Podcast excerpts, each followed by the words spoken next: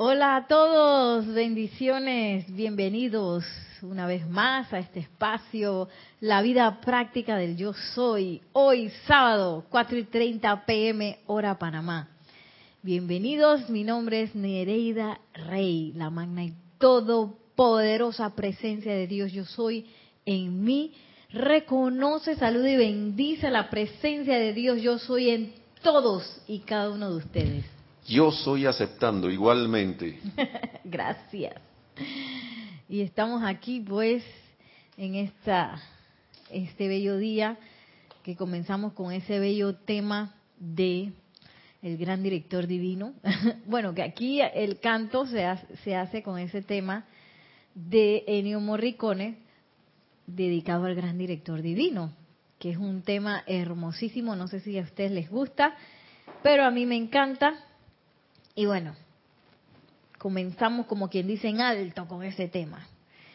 Para hablar hoy acerca del amor. ya que se con la excusa de que se acerca el día de San Valentín, el día de los enamorados, el día del amor y la amistad. O simplemente porque yo, bueno, si ustedes han estado leyendo Los Amantes de la Enseñanza últimamente, está el amado Pablo el Veneciano, hablándonos del amor.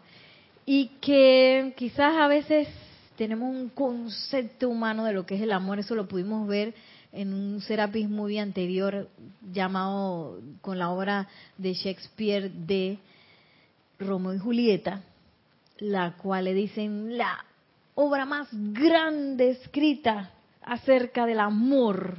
Y entonces cuando empezamos a, adentrarnos así con los ojos de la enseñanza y de la mano del amado Maestro Ascendido San Germain, nos damos cuenta que no, que ese es amor humano.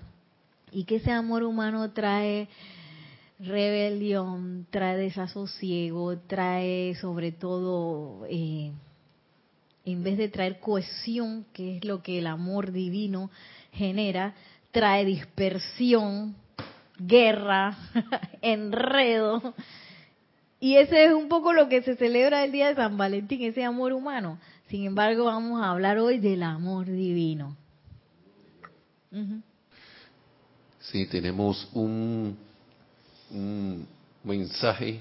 Dice Dios de, Yari Vega Bernal, perdón, desde de Panamá, pero dice que está en Pocría, Aguadulce, Coclé, aquí en Panamá, la provincia de Coclé. Dice, Dios les bendice a todos en sintonía por TuneIn, Radio. Eso. o sea que no me estás mirando los gestos que te estoy haciendo. Mentira, solamente te estoy eh, saludando con la mano. Yari, mil bendiciones hasta Aguadulce. A ti y a todos los tuyos, tus seres queridos que están allá, mil bendiciones. Que la magna presencia de Dios yo soy se expanda doquiera que tú estés caminando. Y estamos hoy hablando del amor. Y especialistas del amor en los maestros ascendidos tenemos todos. Sin embargo, hoy traje, como hemos estado tratando las enseñanzas del amado Maestro Ascendido Jesús, hoy traje unos extractos de, eh, perdón, unas enseñanzas del amado Maestro Ascendido Jesús, que nos habla del amor. Y hay unas descripciones del amor que a veces se ponen así como bien metafísicas y que uno queda y que, oh. porque como estaba hablando Nelson ayer en su clase, ¿eh? a veces creemos que ese amor es el sentimentalismo, ese, ay, te amo, te quiero, te compro, aquí decían, te amo, te adoro, te compro un loro, así se reían del amor aquí cuando estaba yo adolescente que te amo, te adoro, te compro un loro. No sé dónde salió eso, pero así decían. Y ese, ese tipo de humanización del amor a veces confundo un poco porque gracias Yari, eh, Yami por sentarte ahí. Justo te iba a decir que te sentaras ahí por el micrófono, que el otro no lo hemos... Sí, sí, este sí, pero el de atrás no. Este está listo para que tú hables ahí combinado con el color de tu camisa y todo, violeta. Muy bien. y ya me llegaste a tiempo, vamos a hablar acerca del amor. Ya que se acerca el día del amor y la amistad. Y bueno, no sé si has estado leyendo Los Amantes que han tratado del amor también, Pablo el Veneciano. Y estamos un poco estableciendo esa diferencia entre ese amor humano del sentimentalismo y lo que es el amor divino. Que siento, no sé si tú sientes así, que cada vez se hace un poco más práctico, un poco más tangible eso del amor divino, porque para mí antes eso era así como que, ay Dios mío, ese amor por allá, divino, ¿no? Por allá arriba. Y ahora podemos un poco percibir que ese amor divino está aquí. Y que ese amor divino, al utilizarse como fuego, como sustancia, lo empieza a cambiar a uno, lo empieza a cambiar a uno y empieza a cambiar todo el entorno. Yo quería contarles una anécdota del sábado pasado. ¿Se acuerdan que el sábado pasado yo me fui corriendo después de la clase a una presentación? Y esa presentación era de un grupo de Nueva York, muy bueno de danza contemporánea, famosísimo, que ellos danzan en los grandes teatros de Nueva York y del mundo, o sea, ese tope de, de, compañía, que ellos vinieron gracias a la Embajada de Estados Unidos que los trajo y vinieron a darle talleres a los niños del proyecto que yo dirijo, que son niños de barrios en riesgo y de fundaciones que quizás no, no tienen una vida así muy estable, pero que, por ejemplo, ya tienen varios años en la danza y ellos le vinieron a dar clase a los de la fundación en la que yo estoy y varias fundaciones de Panamá. Y el taller fue hermosísimo. Y nos salvamos los teachers porque a los teachers también nos dieron taller. Yo estaba, que wow! y varias cosas a mí me sorprendieron de ese, esa compañía de danza, del maestro sobre todo. Primero la humildad de una persona de ese calibre, la humildad que tenía. Y, y algo que me llamó mucho la atención, porque siempre ponen que para los talleres que hay que escoger a las personas que toman este taller, porque pero a la hora de la hora él decía, vengan, todos pueden, vamos. Y no que el taller estuviera fácil, pero él estaba dispuesto a llegar a todo tipo de, personas, digo, siempre y cuando sepan un poco de danza. Pero habían dejado a algunas personas por fuera y que, que solamente que iban a poder mirar. Pero él dije, no, no, no, no, no, mirar, no, vamos. Todo. Después dije, no, yo nada más tomo el calentamiento. No, no, no, no, no, todo. Tú intenta todo hasta donde puedas, le decían a las personas. Yo sí dije que me metía todo, estaba fabuloso. Una, lo que pasa que para mí yo tengo así la, tengo un poco de atracción especial por la danza contemporánea de Estados Unidos, porque mi maestra es de Nueva York. Y entonces yo estudié mucho la línea esa de ese tipo de clases y de forma de moverse. La estudié más que, por ejemplo, otras cosas que pasan en Sudamérica, en Centroamérica o bueno, más o menos en Europa, porque en Europa también se parece un poco a lo que se hace en Norteamérica. Así que yo estaba así como fascinada porque hace tiempo que no tomaba una clase así de ese calibre. Y una cosa también que me sorprendió, todos los bailarines tomaban clases con los niños y con nosotros también, los adultos. Y esos son estos bailarines ya, ya a mí, así esos bailarines que están gigantescos, bellos, poderosos, hermosos, que todo lo hacen bonito. y que ya tienen un nivel, como te dije, de escenario, de grandes escenarios, no di que aquí que Teatro Nacional y que Anita Villalas, no, grandes escenarios de Nueva York y, el mundo. Y entonces cuando yo llego allá, que la presentación era en la cinta costera, yo veo ese pedacito de escenario ya a mí, de concreto, porque supuestamente los bailarines, el mejor piso es el piso de madera porque el, el, para proteger pues las articulaciones y, y para, para disminuir el impacto que tiene la danza sobre el cuerpo, por lo general se hace en piso de madera. Y todos los teatros tienen piso de madera. Cuando yo llegué allá era una tarimita chiquitita, un espacio medio extraño. Hay un poco de gente por ahí que, bueno, popón, popón, con unas bocinas haciendo de que, eh, de esa, ¿cómo se llama esa? Zumba, zumba, y que es puro remeno y que raca, taca, taca, taca, taca. y que Dios mío, no puede ser que la presentación va a ser aquí. Y es que esto está equivocado. Y yo fui donde la señora la embajada y es que yo creo que están equivocados, ellos se van a presentar aquí. La señora todavía estaba asustada y que bueno, Y yo le pregunté, ¿ellos ensayaron aquí? Y él que sí, sí, ellos ensayaron, ellos probaron el espacio y dijeron que sí, que ellos van a bailar aquí. Y que, ¡ay a la peste! Con una tanda de, de, música esa tipo reggae al lado, un poco una tarima así medio extraña, chiquitita. Yo dije, pero ¿y cómo van a hacer la coreografía ahí si ellos hacen muchas cosas grupales que necesitan espacio? Reggaetón y yo sudaba frío y dije, ay, esta gente la va a pasar aquí mal en Panamá, no puede ser. y entonces, encima antes de ellos metieron un poco de presentaciones de niños, una cosa y la cosa no comenzaba, ya había pasado una hora y los bailarines esperando papá. Yo dije, qué chuleta encima de eso. ¿Qué pasa, Yami, cuando vino la presentación? Esos bailarines agarraron ese, ese escenario, se lo comieron, se lo tragaron, nos llevaron a nosotros en un viaje y transformaron toda la plaza, no solamente el lugar, toda la plaza, solamente con su danza. Yo me acuerdo ya, yo no sabía si yo iba a llorar, yo me reía, yo, yo no sé, yo entré como en una catarsis ahí. Pero el nivel de fuego que tenían esos bailarines, porque yo tenía tiempo que no veía una compañía así de, porque a veces gente baila bien o coreógrafos que, que son muy famosos, que no sé qué, pero tú no le sientes el fuego. A veces pasa eso, inclusive con grandes compañías. Pero esta compañía tenía un fuego, Yami, eh, que yo dije, wow.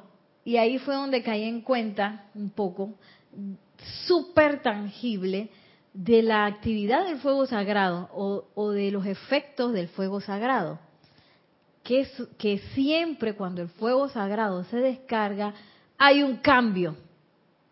Hay un cambio, Yami. Tiene que haber un cambio. Algo se va a transformar. En este caso, ahí nos transformaron a todo lo que estábamos viendo y transformaron la tarima. Y es que al final yo vi esa tarima y es que ese lugar ya no es el mismo lugar que cuando yo llegué. Ese lugar está cargado. está cargado de fuego. Y ellos, esos bailarines, este, ellos vienen de una escuela de bailarines afroamericanos que, que vienen como de esas raíces de la esclavitud y entonces se liberaron y a veces tienen mucha eh, inspiración en esos temas de que de la esclavitud y la libertad y no sé qué. Y y lo que yo había visto de eso, por ejemplo, hay una cosa que se llama danza moderna, que es como un estilo de danza que llegó como hasta los años 50, 60. De ahí en adelante hubo algunos cambios y se convirtió en danza contemporánea. Entonces, la danza moderna tiene unos lineamientos, la contemporánea tiene otros. Yo estudié, tuve el privilegio de estudiar las dos, los dos tipos de danza. Y yo me esperaba como que, como decían que ellos estaban inspirados en la esclavitud y no sé qué, de aquellos tiempos, yo me esperaba algo que ya yo hubiera visto que era del tiempo y que de los modernos. Nada que ver, ya mí. Ellos, yo no sé cómo hicieron para, a través del movimiento, captar la esencia de la esclavitud contemporánea. Que la esclavitud contemporánea tiene que ver mucho con la alienación de uno, que por eso eh, voy a hablar ahora del amor de desconectarse, por ejemplo, de lo que está pasando con las personas que están al lado mío o a mi alrededor. Porque yo estoy en mi cosa y tú sabes que yo voy de la casa al trabajo, del trabajo a no sé dónde, y no sé qué, y mi familia, y mi cosa, y mi cosa, y mi cosa, y mi cosa, y yo, y yo, y mí, y mí, y mío, mío. Y me alieno de las personas que están alrededor mío y la capacidad de conectar, que eso en Nueva York es como quien dice a la décima potencia, la capacidad de conectar con gente que está a mi alrededor, a veces ni siquiera en el trabajo, en el trabajo, en los vecinos, en el bus, en el metro, en la calle, se empieza a anular, se empieza a anular esa capacidad de conexión, entonces está todo el mundo así mirando por un lado, no sé qué. De hecho, una de las cosas que pasa en el metro de Nueva York es que tú tienes que andar pila sabiendo para dónde va, porque si no te atropellan ya a mí.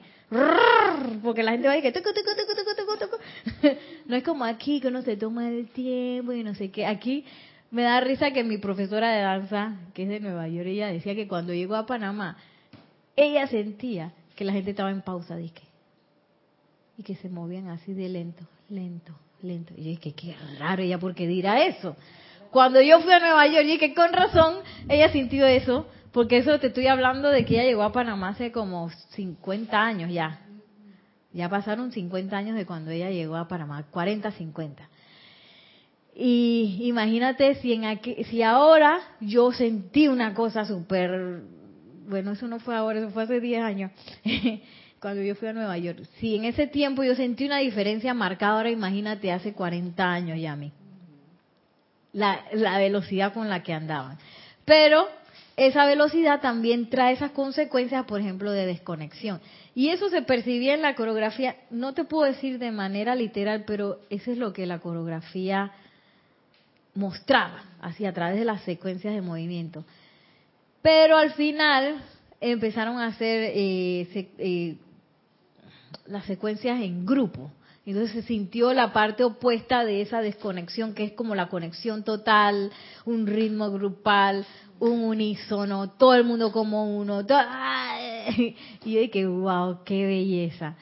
Y la diferencia entre el desamor, que el desamor tiende a la desunión, y el amor que tiende a la cohesión. Entonces, si yo quiero lograr un proyecto, yo quiero lograr eh, cualquier cosa en la encarnación, es menester que yo le ponga amor, porque eso es lo que va a traer el poder cohesivo que va a traer los electrones, va a traer a los asociados, va a, va a traer a todo lo que se requiera para llevar a cabo ese proyecto.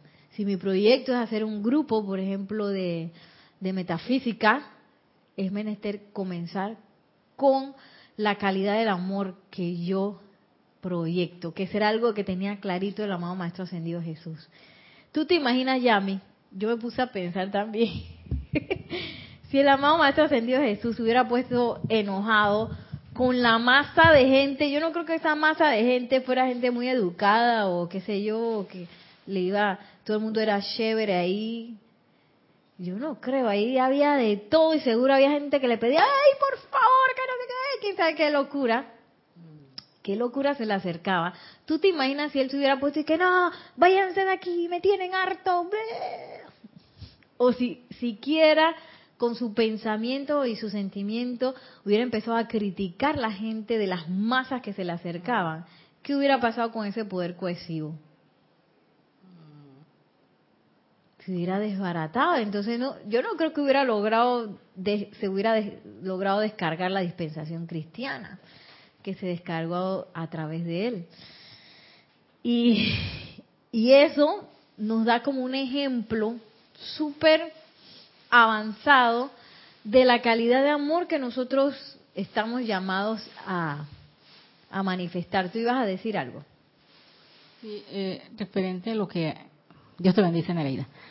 Y referente a lo que este a veces eh, las personas proyectan o sea, el, lo que le gusta, o sea, con ese sentimiento. Porque ahora me dice las, o sea, lo que viste allá, y eso se ve de repente en lo laboral también. O sea, lo que le gusta a la persona lo proyecta. Y no importa para él no es espacio ni tiempo, ni, ni que porque yo tengo años no te puedo enseñar o sí te puedo enseñar que yo aprendí eso sin excusas. O sea, te, va y te ayuda y se acabó, más nada. La persona que en realidad quiere o que los demás también este, aprendan. Y hay que tener cuidado con un poco con eso y que bueno, algo que me gusta, porque por ejemplo la danza, es una diferencia entre que me gusta y yo amo la danza. Hay una diferencia grande porque cuando a mí solamente me gusta la danza, quizás voy a servir para público, quizás voy a ir un par de clases, pero ya.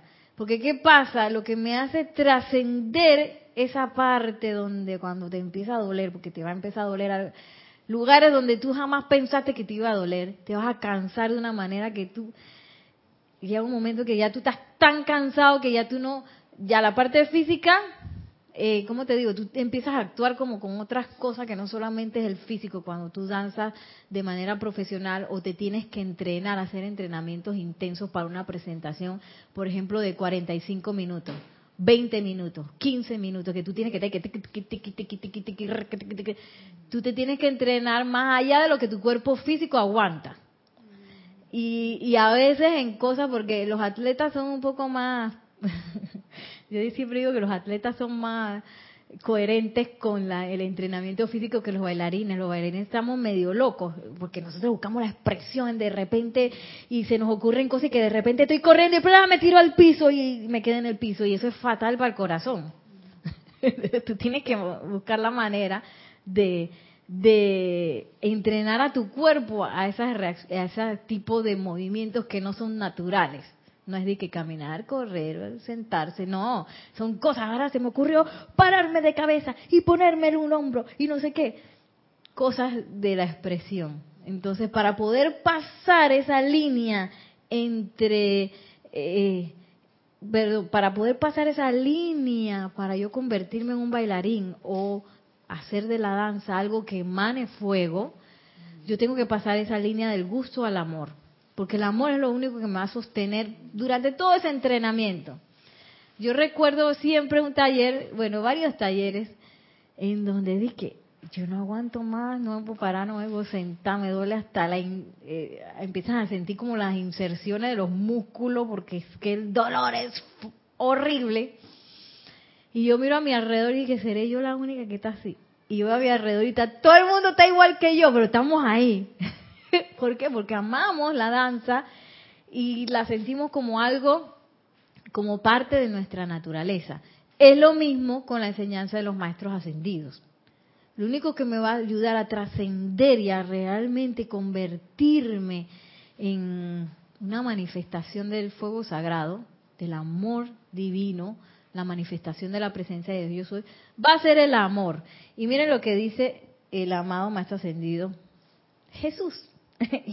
Voy a saltar la primera parte porque creo que ya entré en esta otra parte, que está en la página 61, Diario del Puente a la Libertad, Jesús. Y él, él empieza a hablar del servicio voluntario y amoroso. Y nos dice así, el suyo es un servicio voluntario, hijos de Dios Nadie les pidió que vinieran. ¿Alguien te pidió que vinieran, Yami? Yo te llamé y que por favor, Yami, ven porque tienes clase. no, a Nelson tampoco. Kira no lo llamó y que, Nelson, acuérdate que tienes clase hoy, tienes que hacer la cabina. No, este es un servicio voluntario, aquí todo el mundo eligió, nadie me llamó a mí tampoco y que Nereida, tú tienes que dar la clase de los sábados. No, no, yo misma inventé, hasta inventé el horario ya a mí, porque esta clase no existía. Y que yo quiero dar clases sábado en la tarde, pues. y entonces, así nos dice el Maestro Ascendido, eh, Ascendido Jesús. El suyo es un servicio voluntario, hijos de Dios. Nadie les pidió que vinieran y nadie me lo pidió a mí. Tu servicio también fue voluntario. Nadie le pidió a él de que tiene que encarnar de todas maneras y tiene que manifestar la llama de la resurrección y tiene que aguantarte todos esos latigazos y esas cosas en la cruz esa. No, no, nadie se lo pidió. Imagínate, nadie. Nadie le pidió al gran Saint Germain ni a mi Santa Madre que vinieran.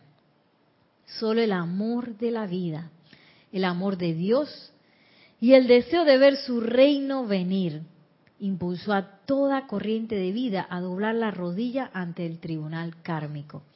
Ni siquiera ante el tribunal de que tú tienes que encarnar de todas maneras, Yami. Tú no te puedes quedar aquí en los planos internos. Prepara tu plan porque vas para donde el tribunal kármico. Apúrate. Nadie te dijo eso, a mí tampoco. Nosotros, por el amor y por ese deseo de, ver que aquí se manifestaran cosas hermosas de Dios, decidimos que tú sabes que yo quiero participar en eso. Voy a la a donde la amada Lady Porcia. Amada Lady Porcia, dame una oportunidad. Déjame encarnar que yo voy a hacer todo súper rareza.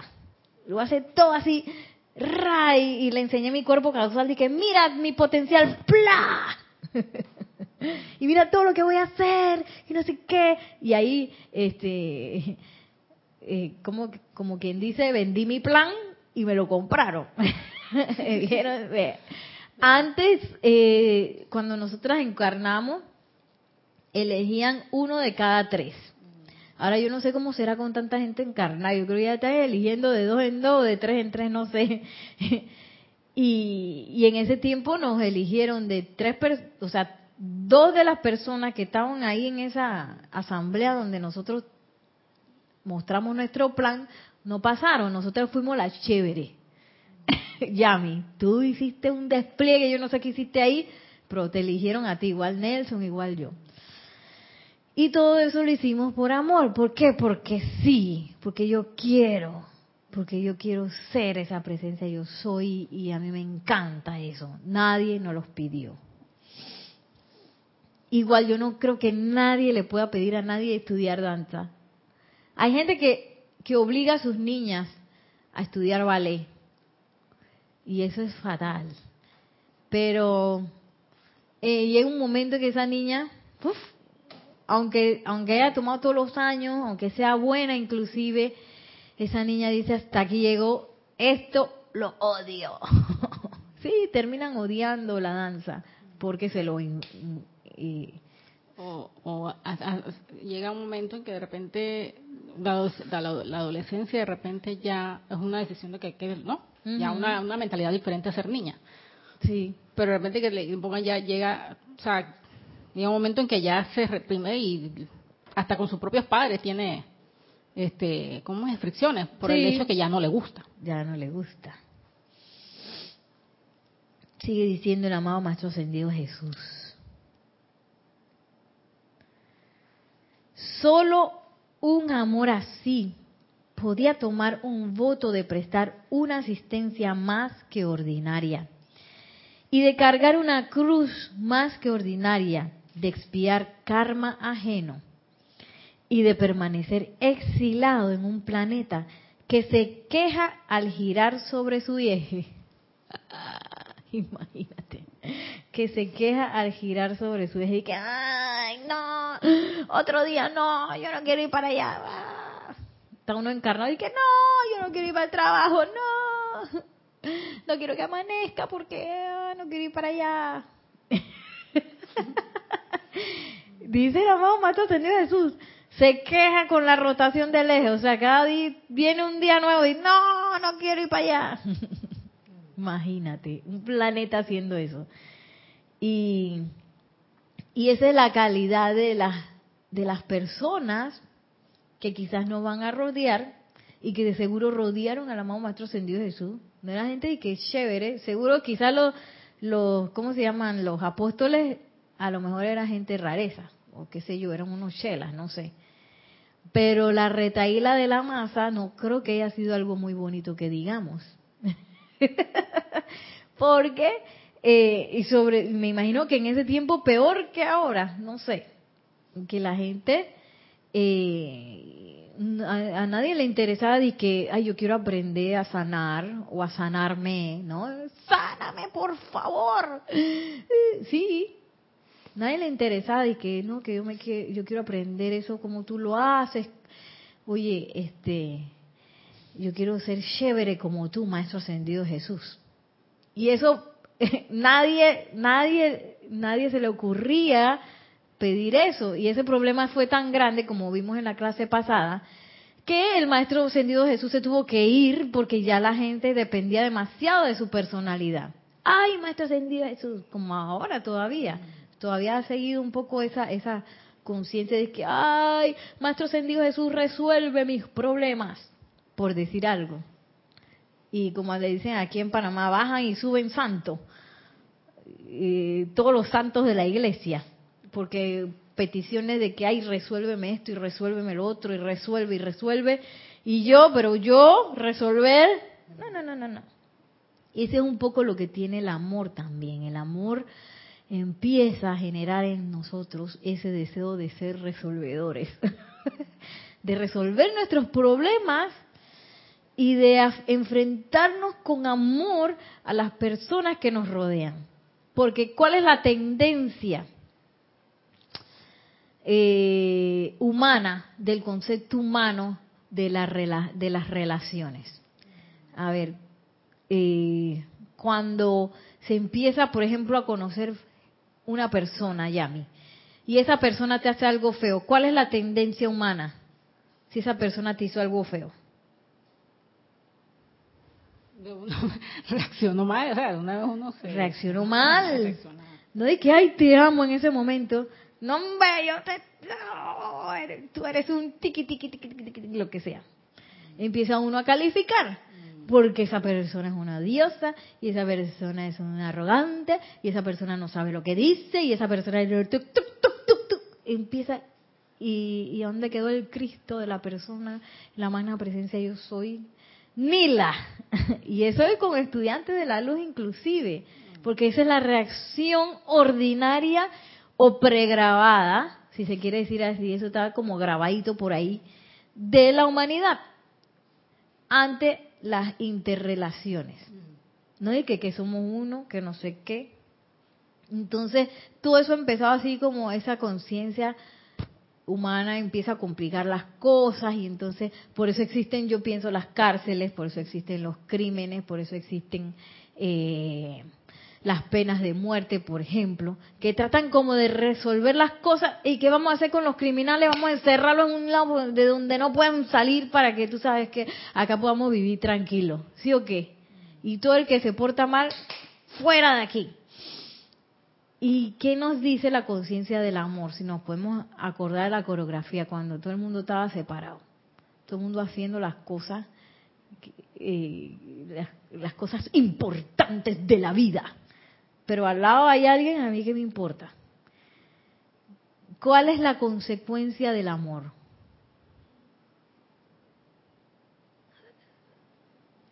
La, unión. La unidad, la, cohesión. Entonces, si yo con los criminales me pongo brava, los meto allá, que se encierren, es un problema kármico. Sí, porque esa persona no va a comprender nunca eh, la, la, unidad necesaria o la conciencia de unidad necesaria para no volver a cometer un crimen, por ejemplo. Quizás no lo entienda en esta encarnación, quizás sí, pero va a ser un poco más difícil si lo aislamos. Y si, si encima que lo aislamos, no, no, nunca se les da un proceso de rehabilitación que lo lleve a su centro, que lo lleve a una conciencia que comprenda lo que hizo. Hay un documental bien lindo que se llama The Dharma Brothers, los hermanos del Dharma, que es una, uno, creo que son dos eh, monjes budistas que se van a, a una cárcel. Parece que fueron a varias, pero solo documentaron una se fueron a una cárcel a dar cursos intensivos de meditación, de esas meditaciones budistas que yo no sé cómo se hacen, pero son como, como meditaciones como que inmersen a inmersan a la persona eh, dentro de, de, yo no sé, como que empieza a llevar a la persona esas meditaciones como a, a reconocer sus cosas y eso. Y es como la meditación que cuando no está en la meditación, te empiezan a aparecer cosas que no tienen nada que ver, pero bueno, y uno tiene que regresar al silencio, regresar al yo soy. Ellos no, no creo que, que centre su atención en el yo soy, no sé en qué la centrarán. Pero los, tú veas que los presos seleccionados, por ejemplo, se les eh, decía que, bueno, por este tiempo ustedes no usted usen otras religiones porque nos vamos a concentrar en este método de meditación, traten de guardar el más silencio posible, no sé qué. Entonces pasan, creo que una o dos semanas en intensa meditación. Y entonces los presos que estaban ahí, cuando los entrevistan, muchos se dieron cuenta de que tú sabes qué, eh, yo me di cuenta que lo que yo hice estaba fue fue fue una manifestación del descontrol. Así decía, es que yo maté a esa persona en un momento de, una, de, un descontrol muy grande.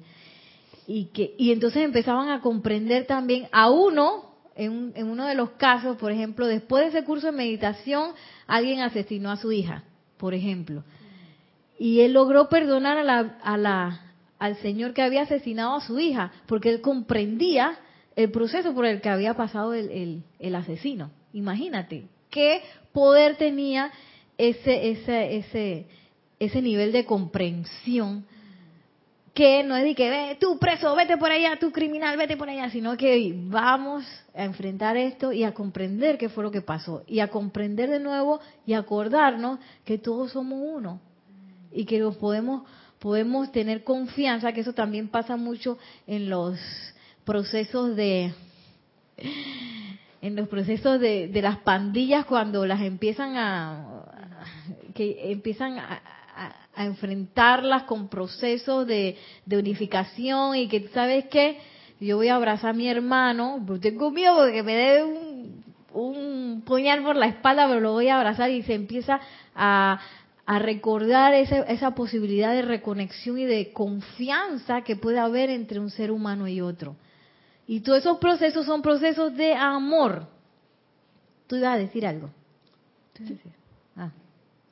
Eh, Nere, no sé si, si de repente, porque yo leí hace un par de años atrás exactamente, un, creo que es un como un relato. No sé si lo has escuchado de, de opono, Oponopono. Ah, el Oponopono. sí. sí. Eso también fue un proceso de amor. Porque ¿qué, ¿qué pasa con quizás los médicos que no tienen información de la presencia yo soy? Tampoco saben que todos somos uno no saben de la ley del perdón, claro que van a diagnosticar a un paciente y van a decir, este paciente tiene esto y eso es. Vamos a ver si se recupera con el tratamiento y con las pastillas que le vamos a meter. Pero es un proceso que todavía se hace muy externo. ¿Qué, hizo este señor de Loponopono con pacientes psiquiátricos? El hombre empezó a utilizar la ley del perdón. Yo no sé si él conocía la ley del perdón o no, pero él la empezó a utilizar. Y a partir de ese perdón, imagínate, es que el perdón es el fuego sagrado, transmutación. Y cuando el fuego sagrado ¿qué se usa, ¿qué pasa, Yami? Algo tiene que pasar, algo se tiene que transformar. Aquí no puede haber y que descarga del fuego sagrado y todo está igualito. Algo tiene que pasar, algo se tiene que transformar, hay un cambio. Ese es uno de los efectos del fuego sagrado. Y claro, él sin saber, o sabiendo, yo no sé, lo más probable es que su santo ser crítico sí sabía, empezó a utilizar el oponopono y la gente se empezó a sanar. Mm. Sí, él también mencionaba el amor y el perdón. O sea, no sé si arribita decía el amor y el perdón. Y es como tú dices, o sea, y, y lo que él dice que anteriormente, antes de él, habían ido muchos otros psiquiatras, colegas de él, y habían tenido que salir porque estaban asustados con la clase de pacientes que había allí. Y no aguantaban estar allí. Claro, porque entonces se ve que el paciente allá y yo acá el doctor. O el estudiante allá y yo acá el facilitador. O eh, la, eh, la instrucción acá y yo por allá afuera con ah, allá la instrucción y acá yo y eso pasa mucho. O, por, o una cosa que también impide la descarga del fuego sagrado, por ejemplo, una manifestación artística de esas escénicas, es de que el artista acá y allá el público. No, en ese momento pasa una magia porque el público y artista se vuelven uno y yo no no sé cómo explicarlo, pero la descarga que está haciendo el artista la recibe el público y el público descarga también hacia el artista y se vuelve una sola manifestación de fuego. Y algo cambia ahí a mí. Después de una buena presentación de arte escénico, algo tiene que cambiar. Ya sea los mismos electrones del lugar, uno mismo comprendió algo, con lo cual se quedó. A mí me ha pasado pocas veces con la danza, más con la música, que he entrado en esa, en esa famosa catarsis que hacía el teatro antiguo griego, porque el teatro antiguo griego, se, la, la razón de ser era que el público llegara a ese momento de catarsis. que es la catarsis? Que el público pasa por un tránsito en el cual se da cuenta de algo, comprende algo, eh, o saca algo dentro de sí. A mí me ha pasado, yo me acuerdo con una coreógrafa espectacular, ya desencarnó, pero cuando yo estaba en Inglaterra, ella estaba encarnada todavía, que se llama Pina Bausch. Las coreografías de Pina Bausch a veces eh, yo no las aguantaba mucho, me gustaban, pero no las aguantaba mucho. Y tenían muy, eh, la danza contemporánea explora mucho el mundo emocional. A veces se enreda un poco en las, en las necesidades del mundo emocional, pero lo explora mucho la danza contemporánea. Y esa coreógrafa tenía eso. Y yo me acuerdo de ver, haber visto una secuencia, una secuencia, Yami, de movimiento. Eran tres bailarines, me acuerdo, con una mesa. Y, y a mí eso me pegó tanto. Yo al principio no sabía qué me pasaba. Eh, ¿Qué fue lo que me pasó? Yo no entendí. Y yo me acuerdo que nosotras fuimos, eh, fuimos como un grupo de la universidad, porque yo estaba ahí estudiando la maestría en coreografía. Eh, un grupo de la universidad, alquilamos un bus y nos fuimos para allá. Y cuando íbamos, dije, ¡wey, chévere! Yo dije, tú estás interactuando y hablando con las compañeras. Cuando regresé yo calladita, ¿ves? yo no sabía qué me había pasado ya a mí. Gracias, Padre, que en ese momento ya yo tenía la enseñanza. Por lo menos había tomado un par de clases y escuchaba las clases de Real Audio en aquel tiempo que no había ni Serapis Bay Televisión ni radio, pero estaban las clases de Real Audio de Jorge. Y algo sabía y tenía un par de libros y tenía, gracias Padre, el libro de ceremonial. Así que yo llegué allá a mi cuarto y dije, Dios mío, magna presencia, yo sé qué diablos me pasa. Y entonces ahí me di cuenta que lo que yo había visto coincidía con, con, una vivencia mía de eh, la cual yo había eh, sentido eh, que me había hecho daño, una, una, una vivencia que me había hecho daño. Y yo ahí la conecté. Entonces ahí me di cuenta y dije, oh, esto es la catarsis. Que tú te das cuenta de algo, ¡puf! De algo tuyo y tienes la oportunidad de sacarlo. En ese momento, gracias Padre, que yo tenía la enseñanza y yo lo pude, eh, lo pude transmutar por medio del fuego sagrado, porque yo ahora me acuerdo de eso y ya no me da nada. Pero en ese momento todavía yo tenía como esa herida abierta de, de, de lo que me había pasado. Y eso es lo que hace el fuego sagrado. El fuego sagrado y el amor porque esa coreógrafa también uno puede sentir en sus coreografías esa esencia de amor. A pesar de que a veces toca temas raros y qué sé yo, hay una esencia de amor cohesivo allí, que se siente a través de los bailarines que danzan sus coreografías. Y bueno, ¿por dónde iba? Una pregunta. Ajá.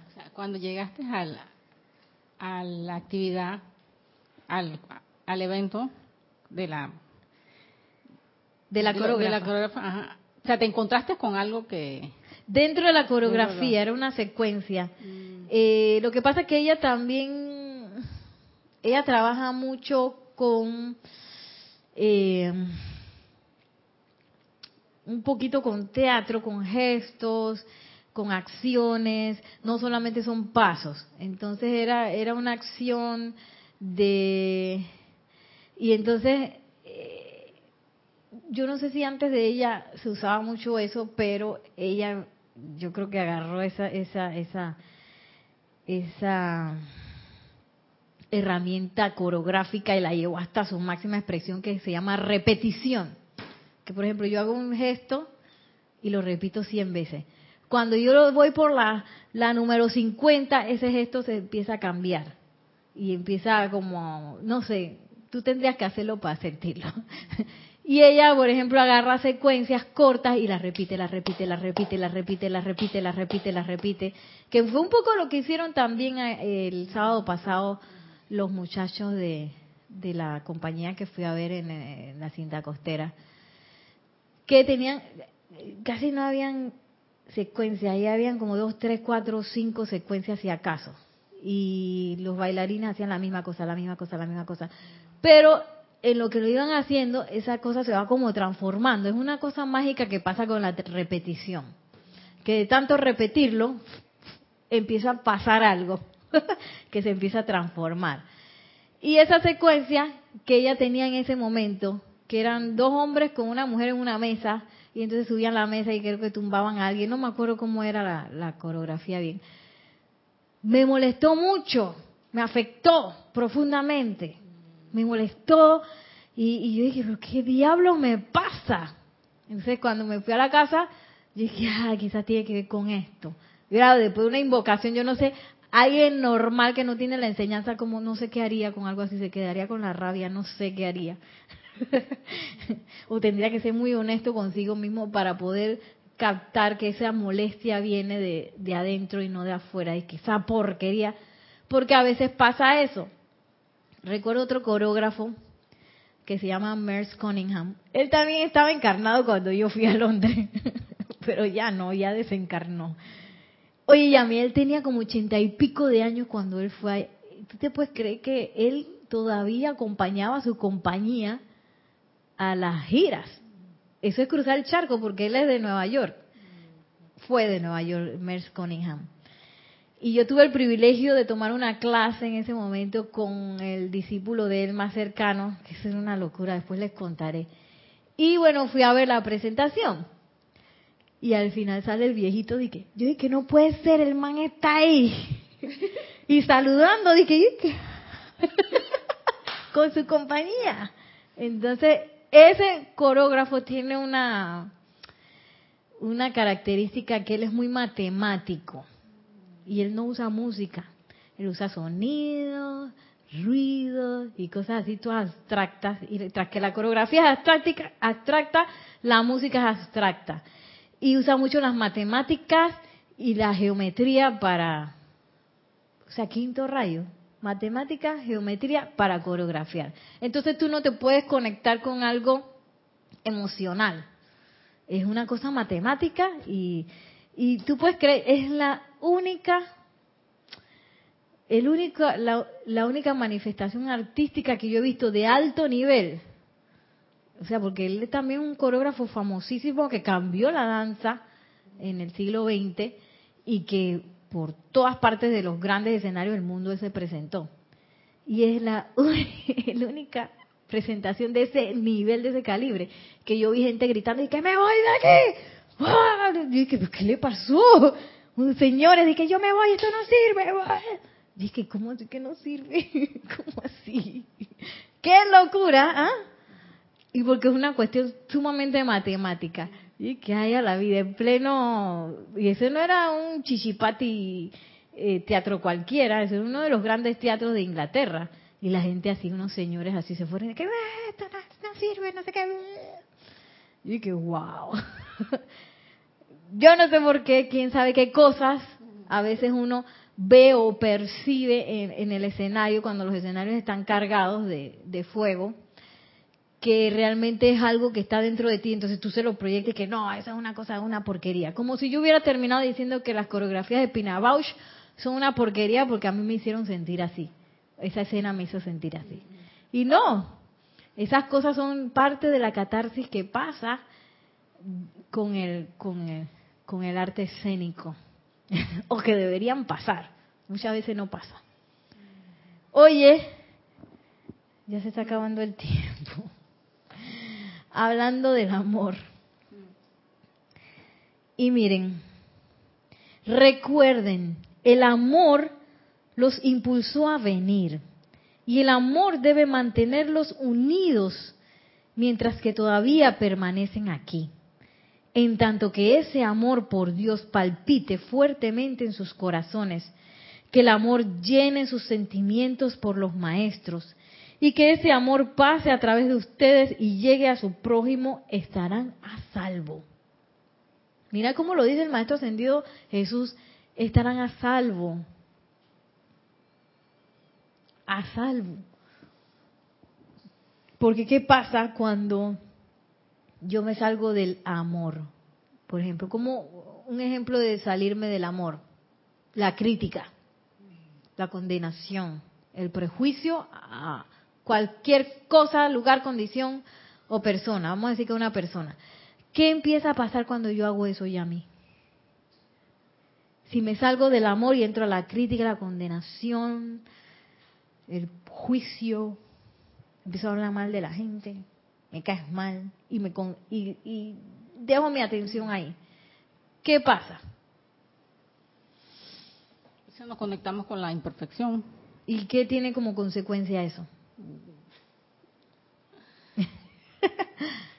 Eh,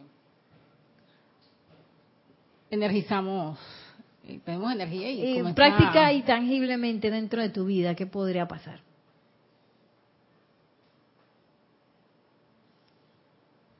Nos convertimos igual a la persona que, o a lo crítica que hicimos, a la condenación. Sí, eso puede pasar.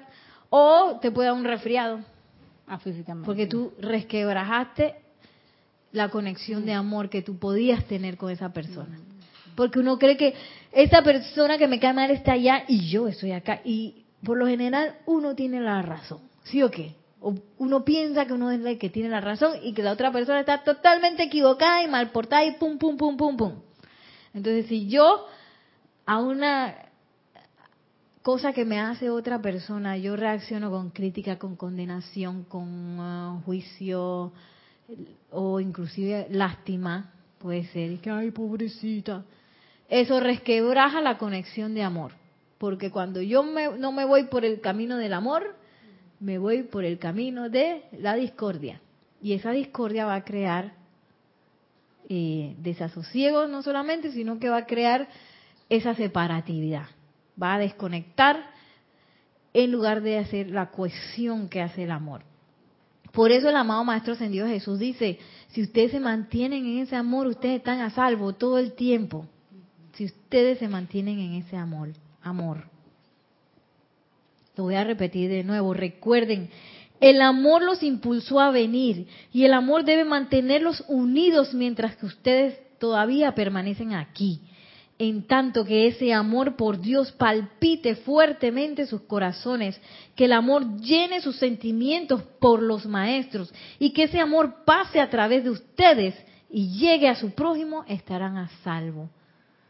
esa conexión que no sé, tú, Yami, de repente esa conexión que tengas con un maestro ascendido, esa conexión de amor con el maestro ascendido Serapis Bey, por ejemplo, permitir que esa conexión de amor pase a través de ti, dice el amado maestro ascendido Jesús.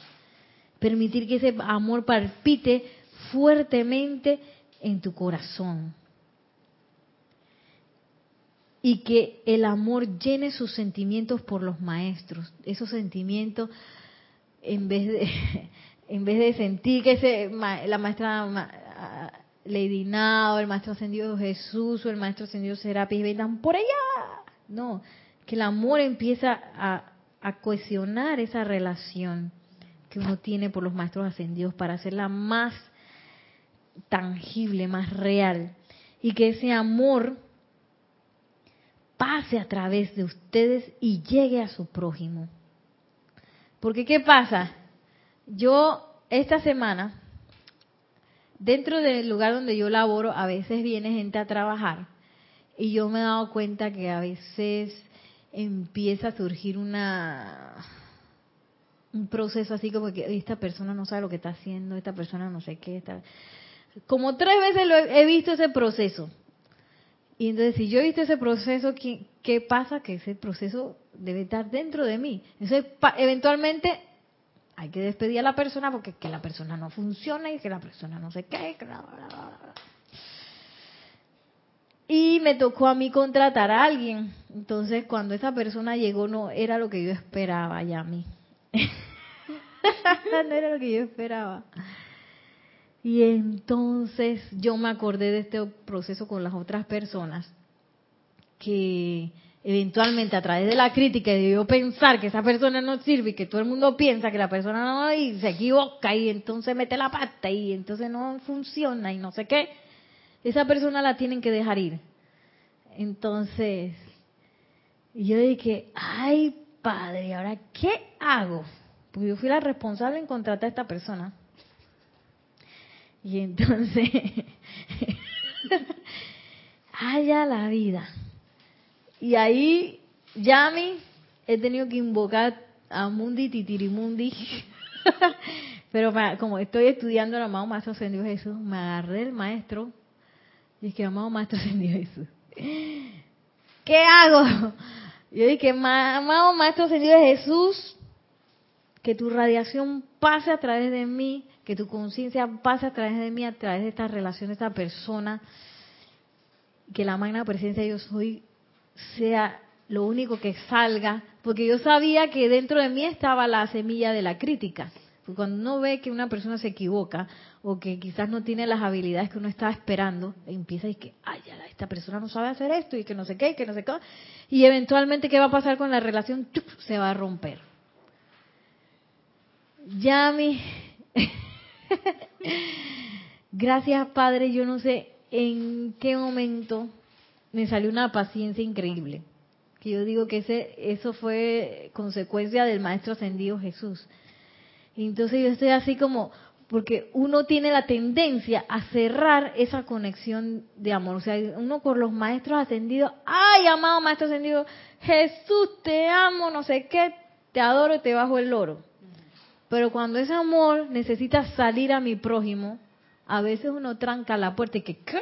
Si esa persona es y es y es, y me hizo y me hizo y me hizo, y no sé qué, y no sé qué, y no sé qué, y además no sé qué, no sé qué, no sé cuánto, y a través de la crítica, la duda, la condenación, el juicio, la lástima, todo eso que, que está por debajo de la línea de flotación, todos esos sentimientos, uno cierra la puerta de ese amor del maestro que se puede descargar a través de mí.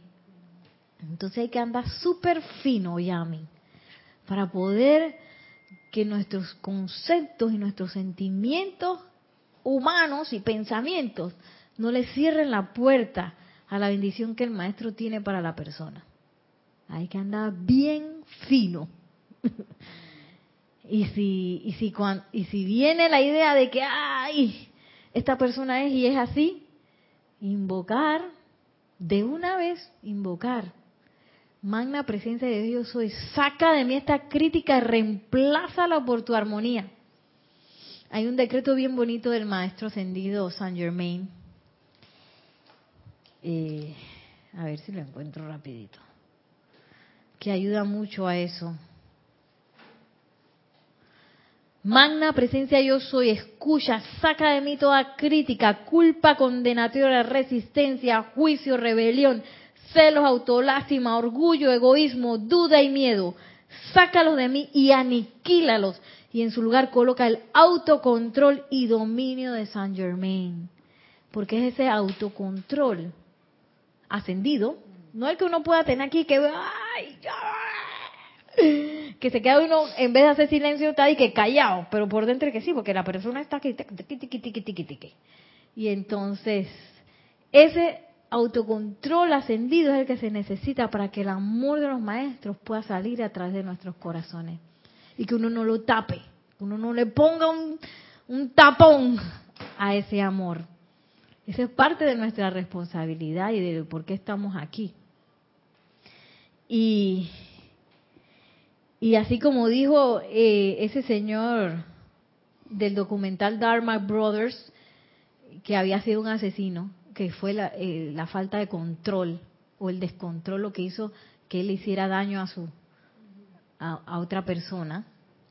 Asimismo, en nosotros el descontrol y el estar poniendo la atención en las cosas no perfectas es lo que nos hace también hacerle daño a nuestro prójimo.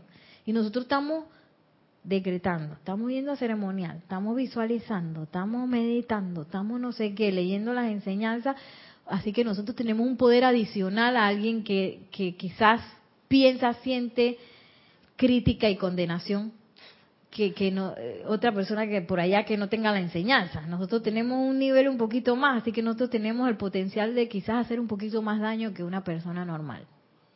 Sí, me recuerda eso de, o sea, siento también, me trae la memoria de que de repente uno no sabe la situación de esa persona, su crianza, su infancia. Y me trae también de las ocho días de oración del 10. ¿Te acuerdas? Sí, sí, del señor que tenía su camisa y su, su camisa. fue Nelson. Sí, sí, de Nelson.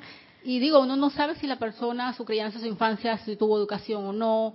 Y bueno, a veces reacciones lo que, bueno, pues la... Una cosa tan tonta que es criticar cómo se viste alguien. Y mira cómo está vestido. Nada que ver pantalón verde con camisa, ¿no? ¿Cómo era? Pantalón chocolate con camisa verde, está vestido de árbol. y eso es una crítica, eso es una burla. Y eso no va a traer nada constructivo a la persona, no va a desatar el amor por los maestros hacia esa persona. Y es total descontrol, descontrol de mis cuatro vehículos, descontrol de mis procesos de hablar, de pensar y de sentir. Y bueno, ya para terminar, dice la amado Maestro Ascendido Jesús, cuando ese amor se convierte en amargura, resentimiento, rebelión, inercia espiritual o desgaste espiritual, entonces, dentro de la privacidad de sus propios corazones y habitaciones, invoquen la vitalidad espiritual, hagan el llamado pidiendo asistencia espiritual desde arriba. Por eso es tan importante, Yami. Nosotros estamos, tú sabes, en el tercer templo, sobre aquí también en, nuestro grupo espiritual, en la conexión con todos los que están aquí. Y aquí no somos perfectos, aquí somos estamos en proceso de ascensión, somos todavía tenemos un montón de, bagaje humano en nosotros y muchos metemos la pata o quizás decimos cosas que le van a, molestar a otras personas. Entonces, está en mi responsabilidad, porque a veces la otra persona no se da ni cuenta, en mi responsabilidad asistir con amor a esa persona sostener su concepto inmaculado. Yo sé que ahí esa persona puede estar hablando locura, pero allí está la llama triple, ahí está esa magna presencia yo soy. Y yo eh, abogo por esa llama, yo creo en esa llama, yo pongo mi atención en esa llama y yo amo a esa llama. Y también, ¿por qué no? Amo a esa persona con toda su locura, la amo le, eh, me, conecto con ella de, de, las maneras que nosotros los seres humanos nos sabemos conectar de manera física, hablando, tomando consideraciones con esa persona, ocupándome de, nutrir esa relación, que es un poco lo que puede pasar quizás de que no, porque yo voy a ser súper vertical y entonces yo no le voy a hablar a nadie y tampoco me voy a conectar mucho con nadie, porque tú sabes, yo nada más, yo y la verticalidad y la presencia yo soy y la demás, que era lo que pasaba en la coreografía al principio, que estaba todo el mundo y que bailando, inclusive hacían dúos, pero a pesar de que, de que estaban bailando juntos, no estaban conectados, es una locura. Así mismo a veces danzamos nosotros por la vida. Dije, ay, hola Yami, ¡ay! El abracito y ya. De ahí para adelante, conexión. Yo no quiero saber, y a mí yo no quiero saber. sí. Y perdemos esa eh, vivencia humana que tiene mucho que ver con la experiencia que nosotros podemos adquirir aquí en el mundo de la forma, que es hacernos uno también con el mundo de las personas que nos rodean. Y eso, no sé si tú has tenido amistades, yo he tenido amistades, que conocer el mundo de manera íntima de otra persona te llena de una comprensión que va más allá de cualquier enseñanza que yo pueda tener de manera teórica acerca del amor.